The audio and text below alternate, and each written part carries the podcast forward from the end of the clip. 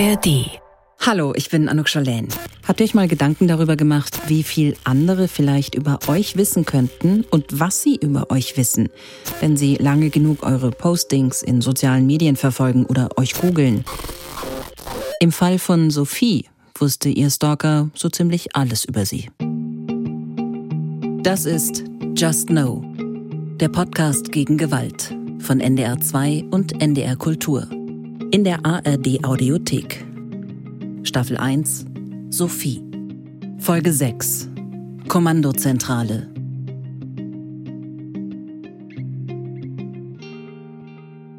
Sophie ist am 11. Januar 2020 vorsätzlich und heimtückisch ermordet worden. Ihr Mörder ist in ihr WG-Zimmer eingedrungen, hat mehr als 20 Stunden auf sie gewartet und sie erstochen. Sophie wusste, dass sie gestalkt wird, aber nicht von wem. Ihr Mörder und Stalker und sie kannten sich. Ob sie ihn aber im Moment der Tat erkannt hat, ist ungewiss. Erst im Prozess wird das ganze Stalking, unter dem Sophie gelitten hat, sichtbar. Monatelang sammelt Patrick Informationen darüber, was sie macht, wo sie ist, mit wem sie sich trifft. Er überwacht sie analog und digital. Sophies Freunde, Antonia und Benjamin, wissen, dass da jemand ist, der Sophie verfolgt und bedrängt. Nach dem Mord steht Patrick erst als mutmaßlicher Täter fest und dann auch als Stalker. Er ist der große Unbekannte, der Sophie fast zwei Jahre lang terrorisiert hat. Patrick, der Typ aus Barcelona, den keiner auf dem Schirm hatte. Nein. Ähm, ich glaube, dass es so weit kommt, damit hat niemand gerechnet, weil was da für ein Ausmaß im Endeffekt hinterstand, ähm, das hat zu dem Zeitpunkt ja auch keiner gesehen. Also man hat ja nur diese kleine Spitze von dem Eisberg gesehen und das, was da unten drunter war, ähm, davon hat sie vielleicht viel äh, gesehen. Viel wollte sie vielleicht auch gar nicht sehen. Aber wie schlimm es wirklich ist, ähm, das hat ja selbst er, glaube ich, in dem Moment gar nicht realisiert, was er da ähm, ja, projiziert, was er einem Menschen damit antut. Also wie weit er zu dem Zeitpunkt schon war, als er sich auch zurückgezogen hat, ähm, das war nach außen hin ja gar nicht sichtlich. Also im Nachhinein ähm, sieht man ja jetzt, was er alles gemacht hat. Also Sophie hatte Lebensziele, Sophie ähm, wollte die Welt erkunden, hoch hinaus und sein Ziel war immer nur Sophie. Also sein Lebensziel war, ihr nahezustehen, sie zu kontrollieren, zu wissen, wo sie ist, was sie macht. Ganz krankhaft, ja. Da war ich sprachlos komplett sprachlos und mit der Flut an Informationen und Emotionen und alles, was zusammenkommt, völlig überfordert, weil ich für mich gedacht habe, wie zum Himmel ist das denn möglich? Der hatte ja wirklich wie so ein richtiges Kontrollzentrum aufgebaut. Also es gibt, gibt ein Bild, was dann äh, ja irgendwann auch rauskam, ähm, was zeigt oder zeigen soll, wie es bei ihm äh, ausgesehen hat. Und da frage ich mich dann schon, wie viel Zeit hat dieser Mensch investieren müssen, um das alles hinzubekommen? Und dass das auch, auch keinem in seinem Umfeld vielleicht so krass aufgefallen ist, weil wenn ich mir vorstelle, ich in Anführungszeichen überwache jemanden quasi ja 24-7 und das Ganze durchgehend und immer und laut dem, was, was dann im Prozess herauskam, fühle ich mich auch unruhig, wenn, wenn ich das gerade nicht kann dann macht das ja extrem was mit, also stelle ich mir zumindest so vor, dass das extrem was mit einem machen muss. Und wenn ich dann auch nichts anderes tue in meinem Leben über Monate oder fast Jahre hinweg, dann ist das etwas, was ich mir einfach nicht vorstellen kann, beziehungsweise etwas, wo ich mich auch frage, ja, was hätte das Umfeld sowohl von, von ihm, aber natürlich auch von uns und, und den Freunden von Sophie machen können. Ja, auf beiden Seiten vielleicht. Ne? Die Unruhe, von der Benjamin spricht, kommt während des Prozesses immer wieder zur Sprache. Patrick redet mit dem Gutachter darüber. Vor Gericht sagt er nichts. Zweimal erstattet Sophie Anzeige gegen Unbekannt. Einmal im September 2018, einmal im Mai 2019. In den Wochen und Monaten danach gibt es sowas wie Stalking-Pausen. Es entstehen zum Beispiel keine neuen Fake-Profile. Dann geht es wieder los. Er habe keine Ahnung, wann er die Beschäftigung mit der Geschädigten wieder aufgenommen habe. April, Mai 2019 könne hinkommen. Im März 2019 sei er noch in Paris gewesen und habe am Morgen seiner Rückkehr ein Date mit einer Frau gehabt, die aber nicht sein Typ gewesen sei. Was er ansonsten im Frühjahr 2019 getan habe, sei schwer zu sagen und die Erinnerung sei schwammig. Außerdem falle ihm die zeitliche Einordnung schwer. Er erinnere, dass er nach Hannover gefahren sei, weil er nicht gewusst habe, wo sie wohne. Er sei ihr auch über ein Fake-Profil bei Instagram gefolgt und habe ihre Stories gespeichert, weil er habe wissen wollen, was sie mache. Wenn er das nicht getan habe, habe er eine innere Unruhe verspürt, die durch das Beobachten vermindert worden sei. Schon allein durch den Umstand, dass er gewusst habe, wo sie sich aufhalte. Durch die Instagram-Stories habe er gewusst, wo sie ihre Ausbildung mache und in welchem Stadtteil sie gewohnt habe. Er sei irgendwann nach Hannover gefahren und habe zwei Tage lang in der Südstadt jede Straße abgelaufen und habe auf jedes Klingelschild geschaut, um herauszubekommen, wo sie wohne, jedoch ohne Erfolg. Irgendwann habe er in Dessau in ihrem Umfeld ein Auto mit hannoverschem Kennzeichen gesehen. Ihm sei klar gewesen, dass es sich hierbei um das Auto von Eike gehandelt habe. Das sei zu einem Zeitpunkt gewesen, wo er aufgrund von Instagram gesehen habe, dass sie nach Dessau gefahren sei. Daraufhin habe er den GPS-Tracker vom Auto ihrer Mutter abgemacht und am Auto von Eike angebracht. Gefühlt sei das Ende 2018 geschehen. Er habe wissen wollen, wo sie wohne. Er habe alles wissen wollen. So steht es im Urteil. Da war Patrick also analog unterwegs, zu Fuß in Hannover. Er beobachtet Sophie auch aus dem Auto raus, geht ihr mit einigem Abstand hinterher, wenn sie mit ihrem Hund Bruno unterwegs ist, folgt ihr, wenn sie auf Partys geht, wartet dann draußen. Er sagt dem Gutachter, dass er alle Personen, egal ob männlich oder weiblich, überwacht hat. Er weiß, wo Sophies Großeltern wohnen und wo Sophies Vater. Er weiß, dass die neue Frau von Sophies Vater irgendeine Vereinsangehörigkeit hat, er kennt die Farbe der Autos von Sophies Flugbegleiterkolleginnen. Er steht auf dem Parkplatz vor dem Haus, in dem Sophies Freund Eike arbeitet, weiß auch, in welchem Verein er Sport macht und trainiert, dass er zwei Geschwister hat, sein Vater Hobbyfunker ist und seine Cousine im gleichen Job arbeitet wie Eike selbst. Patrick schaut sich alles an, steht auf Parkplätzen, geht um die Häuser und in die Gärten, macht sich so ein umfassendes Bild von allen, die, wenn auch nur am Rande, irgendwie Kontakt zu Sophie haben. Und Patrick sammelt auch Digitaldaten, speichert sie auf einer externen Festplatte. Bei der Polizei in Hannover spreche ich mit dem Leiter der Mordkommission Jörg Schove darüber. Es ist halt unheimlich viel rausgekommen äh, über die Auswertung der Datenträger.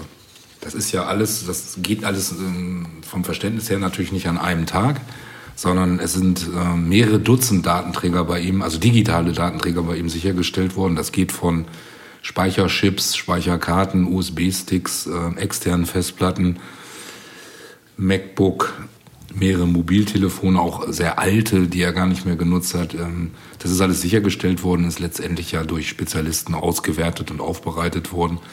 Und die Ergebnisse, die kommen dann so peu à peu in die Mordkommission. Und äh, so ist eigentlich ähm, über einen längeren Zeitraum erst so richtig klar geworden, welchen Aufwand der Täter betrieben hat äh, mit der Überwachung des Opfers und was er alles im Einzelnen äh, angestellt hat, um dem Opfer nah zu sein und immer zu wissen rund um die Uhr, was macht sie gerade, wo ist sie, was hat sie vor. Ich fange mal an. Ich muss es auch ablesen, weil es einfach so viel ist. Ähm, er hat mehrere tausend Bilddateien vom Opfer auf seinem äh, Computer gehabt. Mehrere tausend? Ja. Äh, allerdings auf, auf einige Datenträger verteilt, aber die Hauptsache war auf einer Festplatte.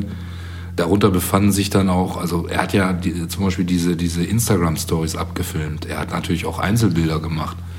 Bei einem Barcelona-Aufenthalt, äh, wo er sie besucht hat, hat er heimlich Strandaufnahmen von ihr gemacht. Das hat sie nicht mitbekommen. Und dort hatte sie ein Bikini an und äh, diese Bilder oder eins dieser Bilder, wo sie im Bikini am Strand liegt, hat er halt mit einem Bildbearbeitungsprogramm so retuschiert, dass er ihr praktisch den Bikini-Slip wegretuschiert hat und äh, man den Eindruck hatte, das Opfer liegt da nackt oder halbnackt am Strand und das haben wir bei ihm gefunden wir haben diese ganzen erstellten Fake-Accounts einmal zu ihr selber, die Fake-Profile zu ihr, als auch die, die Fake-Profile, die er zu sich selbst erstellt hat. Das hat er minutiös dokumentiert, auch in, in Bilddateien. ähm, hat sich abfotografiert, so einzelne Arbeitsschritte ähm, bei der Erstellung der Accounts. Ich vermute, dass er das gemacht hat, weil es eben so viele waren, dass er die nicht vertauscht oder verwechselt, um so später einen Überblick zu haben, wie viele Accounts das sind, welche das sind. Das war auf seinen Festplatten. Entschuldigung, was bedeutet das? Er hat sich selber dabei fotografiert, wie er die. Er hat den, den Monitor, den er genutzt hat, oder er hat zwei Monitore zu Hause gehabt. Okay den Bildschirm abfotografiert bei den einzelnen äh, Schritten, also Arbeitsschritten zum Erstellen dieser Accounts. Okay. Das ist äh, dokumentiert. Dann haben wir einen Pornofilm ähm, auf einer Festplatte gefunden, ähm, wo er praktisch einen im Internet befindlichen Pornofilm so manipuliert hat, dass er dort die Stimme des Opfers mit eingearbeitet hat, sodass man den Eindruck hatte, dass sie dort spricht. Er hat ja vom Treppenhaus aus der Wohnung in Hannover ähm, Aufnahmen nach draußen und auf die Wohnungstür gemacht. Das haben wir bei ihm gefunden. Wir haben diverse Chatverläufe, äh, wo er Screenshots von gemacht hat, äh, befanden sich auf seinen Datenträgern. Ähm, wir haben digitale Spuren gefunden zu der Nutzung der GPS-Tracker.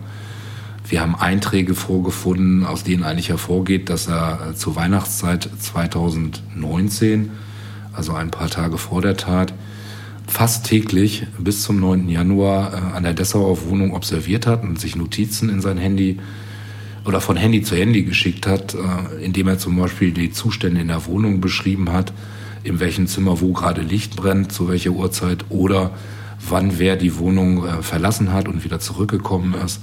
Man muss sich vorstellen, ähm, alle drei Weihnachtstage gab es diese Einträge. Ähm, Weihnachten hat er offensichtlich in Dessau bei seinen Eltern verbracht aber äh, hat äh, an allen drei Tagen, also Heiligabend und den beiden Feiertagen, äh, vor ihrer Wohnung gestanden. Dann haben wir Bilddateien gefunden zu einzelnen äh, Tatwerkzeugen, die er bestellt hat.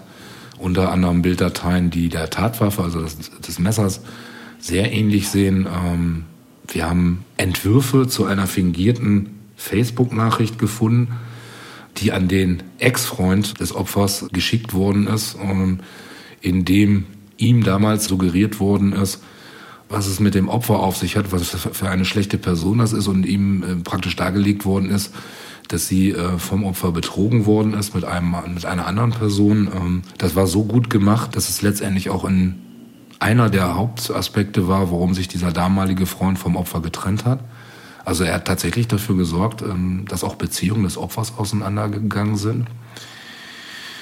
Dann äh, haben wir mehrere Apps vorgefunden, die eben äh, auch dazu da waren, einmal diese GPS-Tracker zu benutzen, als auch ähm, Apps, wo man sich Follower bei Instagram erkaufen kann. Also er hat ja auch finanziell äh, zumindest Einbußen gehabt und auch finanzielle äh, Dinge in Kauf genommen, um eben diesen ganzen Überwachungsapparat am Laufen zu halten und in Gang zu bringen. Genau, und äh, sind, sind halt viele, viele Dinge. Und das ist auch das, was im Laufe der Ermittlungen also wirklich betroffen gemacht hat. Ähm, dadurch, dass das auch so peu à peu alles aufgeploppt ist durch die ganzen einzelnen Auswertungen der Datenträger, waren wir da sehr betroffen, welches Ausmaß das eigentlich hatte. Die GPS-Tracker. Sophie selber hat kein Auto, aber ihre Mutter. Und da Sophie mit ihrer Mutter viel Zeit verbringt, wenn sie in Dessau ist, ist auch die Mutter interessant für Patrick. Sie hat keinen Schimmer davon, dass auch sie monatelang überwacht wird. Also ich habe das nur im Prozess gehört. Ich wusste das vorher auch nicht. Das kam im Prozess zum Vorstellen. Im Februar wurde ich angerufen und wurde mit mir wurde ein Termin ausgemacht, ob ich in der Kühnauer Straße. Ich wusste nicht, dass es da von der Kriminalpolizei die Dienststelle ist, ob ich da mal mit meinem Auto hinkommen könnte. So, habe ich gesagt, mache ich, habe ich kein Problem. Da waren vier Beamte aus Hannover hier. Da bin ich mit meinem Vater hingefahren und vor Ort wurde ich dann gefragt, ob ich was dagegen hätte, ob man mal mein Auto auf die Bühne heben kann. Und da habe ich gesagt, Sie können es auseinandernehmen, Sie müssen es aber wieder zusammenbauen, ich brauche das. Und das war dann so, zwei Beamte sind da vor Ort geblieben und mit zwei Beamten bin ich hier nach Hause gefahren. Und wir waren hier eine halbe Stunde zu Hause. Dann kam der Anruf von dem einen Kollegen und die haben dann bestätigt, was man vermutet hatte. Da hat man bei mir hinten an der Fahrerseite in der Stoßstange war ein GPS-Tracker angebracht, der noch aktiv war. Und aus der Akte habe ich gelesen, dass ich den seit August 2018 unterm Auto hatte. Mit Silikon und sowas wie Bauschaum ist der GPS-Tracker in die Stoßstange geklebt. Die Mutter ist nicht die einzige, die so überwacht wurde. Also die Ermittlungen haben ergeben, dass er insgesamt drei verschiedene sogenannte GPS-Tracker äh, genutzt hat. Ähm, er sagt selber gegenüber dem Gutachter, dass immer nur zwei parallel im Einsatz waren. Er hat äh, einen GPS-Tracker, ähm, den wir später auch noch gefunden haben, ähm, bei der Absuche des PKWs an dem PKW der Mutter des Opfers angebracht. Jetzt muss man dazu sagen, dass das Opfer selber keinen eigenen PKW ähm, hatte, sondern ähm, wenn sie dann in Dessau bei ihrer Mutter war, diesen PKW mitbenutzen durfte. Dann hat er bei dem PKW des damaligen Freundes einen GPS-Tracker an das Auto angebracht, äh, um eben herauszufinden, wenn sie mit dem damaligen Freund unterwegs war, wo sie ist und vor allem zu welchen Zeiten sie wo ist, beziehungsweise auch er. Dann gab es einen weiteren Bekannten des Opfers, wo der Täter die Vermutung hatte, dass sie eventuell mit dem etwas hat, was sich dann letztendlich nicht bestätigt hat. Auch an dem Pkw äh, dieses Bekannten hat er einen GPS-Tracker eingebaut. Und die Ermittlungen haben auch ergeben, über auch seine genutzten Mobilfunkgeräte, dass er auch ähm, drei verschiedene äh, GPS-Tracker im Einsatz hatte und wir auch zwei nachgewiesene Käufe eines GPS-Trackers bei Amazon nachweisen konnten. Diese GPS-Tracker, die haben eine Laufzeit von 20 bis 30 Tagen. Das heißt, der muss die auch wortwörtlich gewartet haben an den Fahrzeugen? Genau.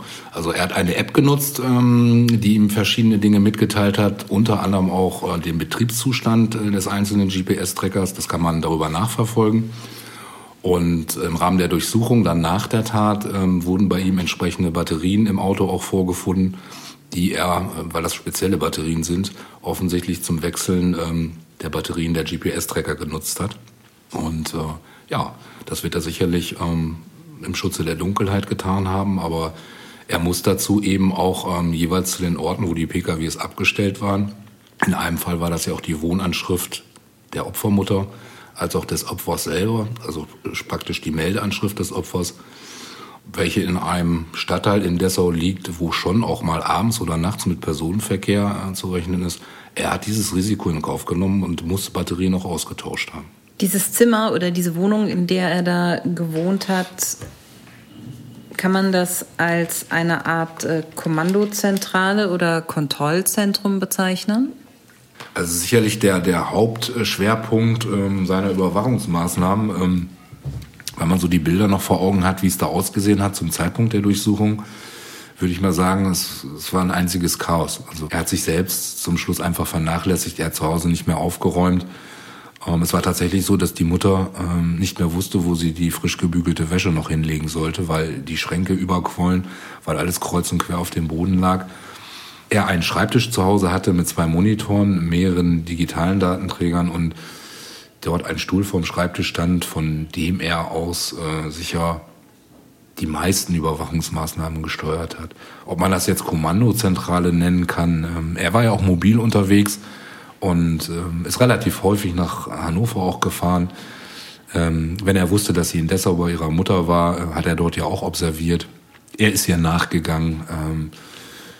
Ja, das muss die Monate eben vor der Tat, äh, das muss immer mehr zugenommen haben und äh, letztendlich er sicherlich, ähm, wenn Sie das so nennen wollen, ähm, zu Hause bei seinen Eltern in seinen von ihm beiden genutzten Zimmern seine Überwachungszentrale so eingerichtet hat. Mhm. Aber eben auch mobil überwacht hat. Sie haben schon, Sie haben eben geschildert, welches Ausmaß die Überwachung hatte. Sie machen Ihren Job auch nicht erst seit zehn Jahren. Wie beeindruckt hat Sie dieses Ausmaß der Überwachung des Stalkings?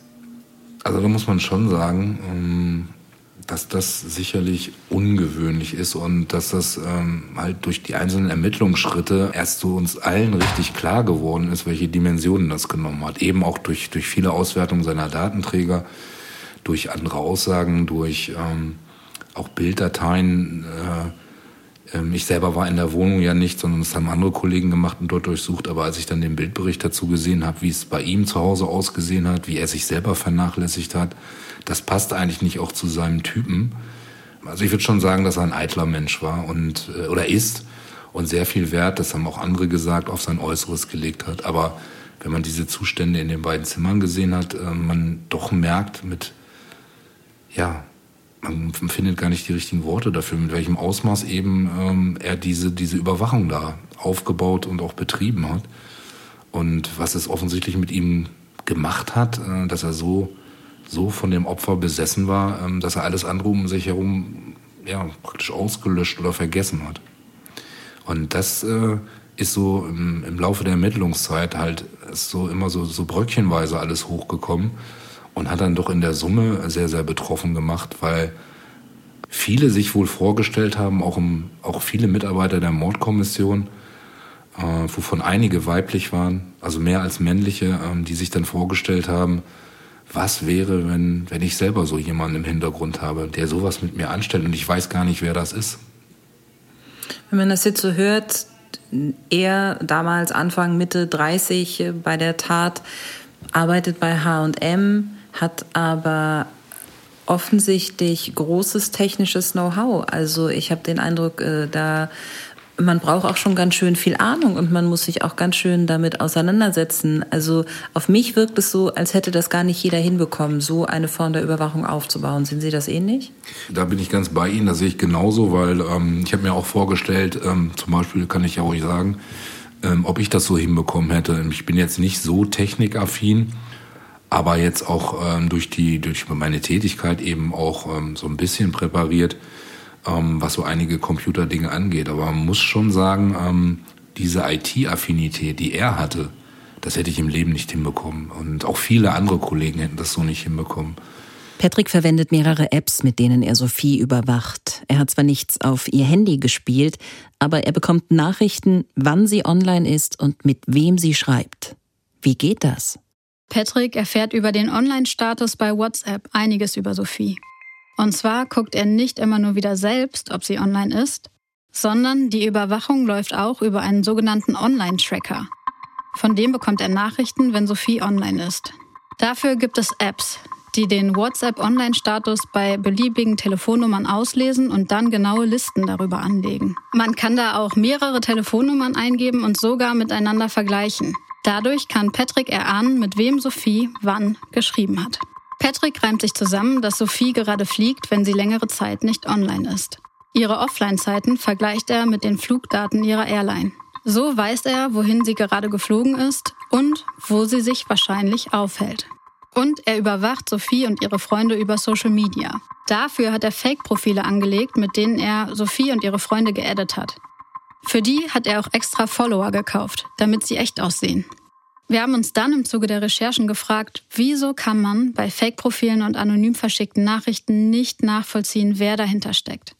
Patrick hat das so gelöst, dass er alles, was er online gemacht hat, über einen VPN-Server verschlüsselt hat. Dadurch konnte man es nicht einsehen oder rückverfolgen. Genauer gesagt wird die IP-Adresse, die Informationen über den Nutzer bereithält, dabei verborgen und der gesamte Datenverkehr verschlüsselt.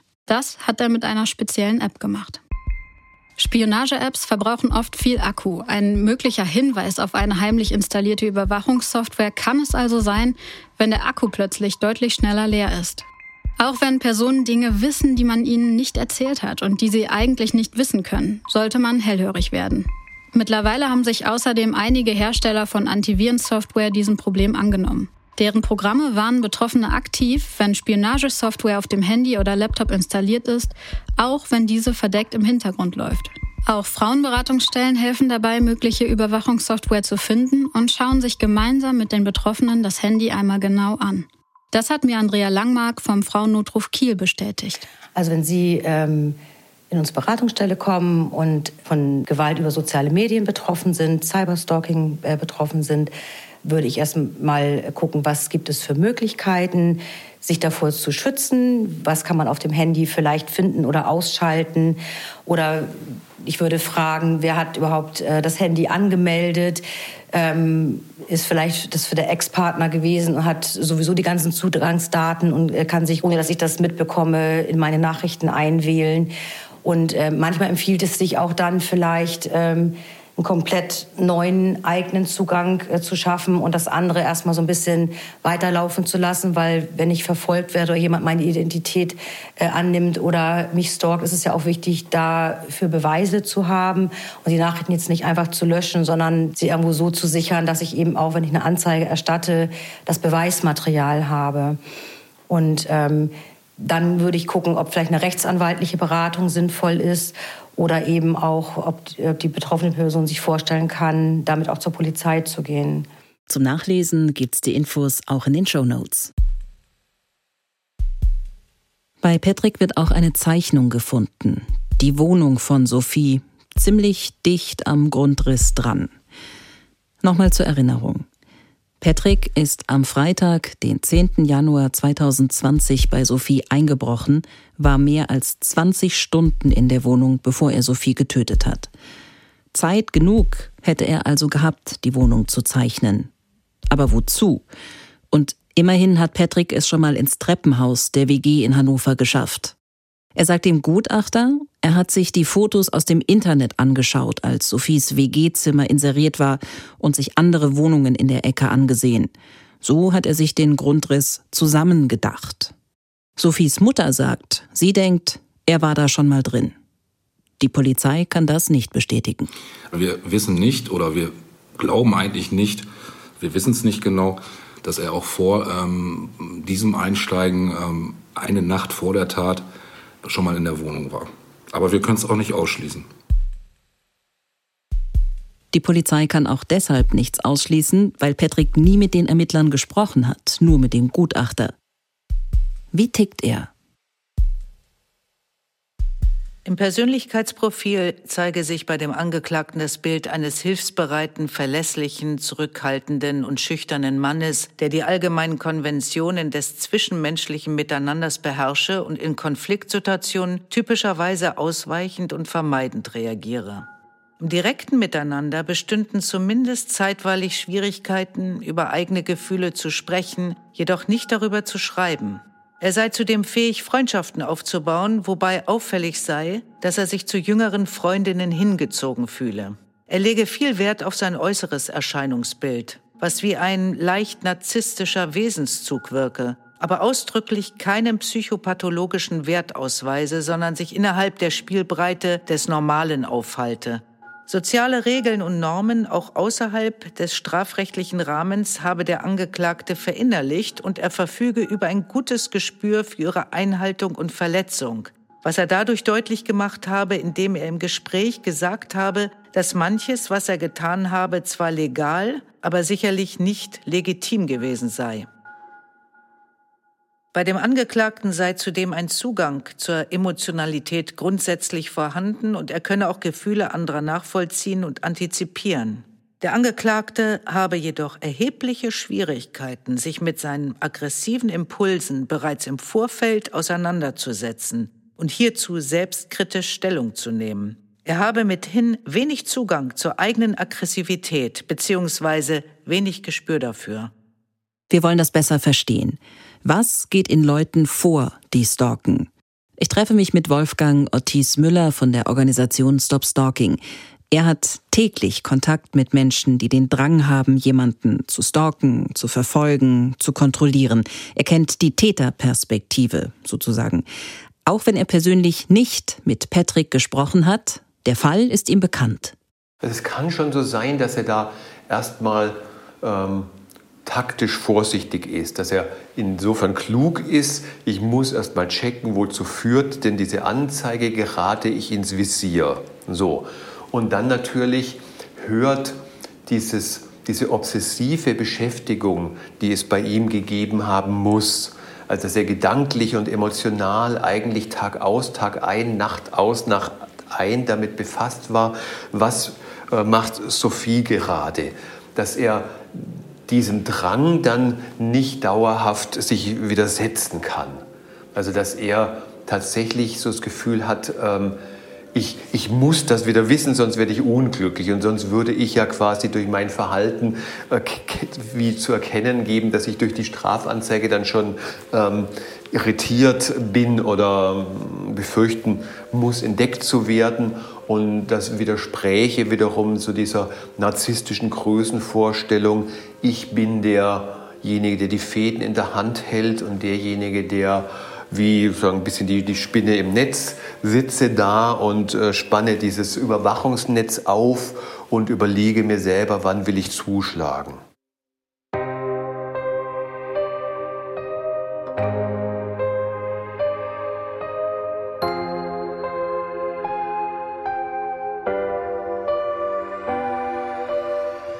Das ist Just Know, der Podcast gegen Gewalt.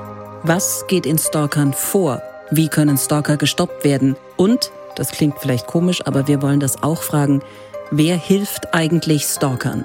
Darum geht es in der nächsten Folge, die ihr jetzt schon hören könnt. Alle Folgen gibt es in der ARD Audiothek, der Audio-App der ARD.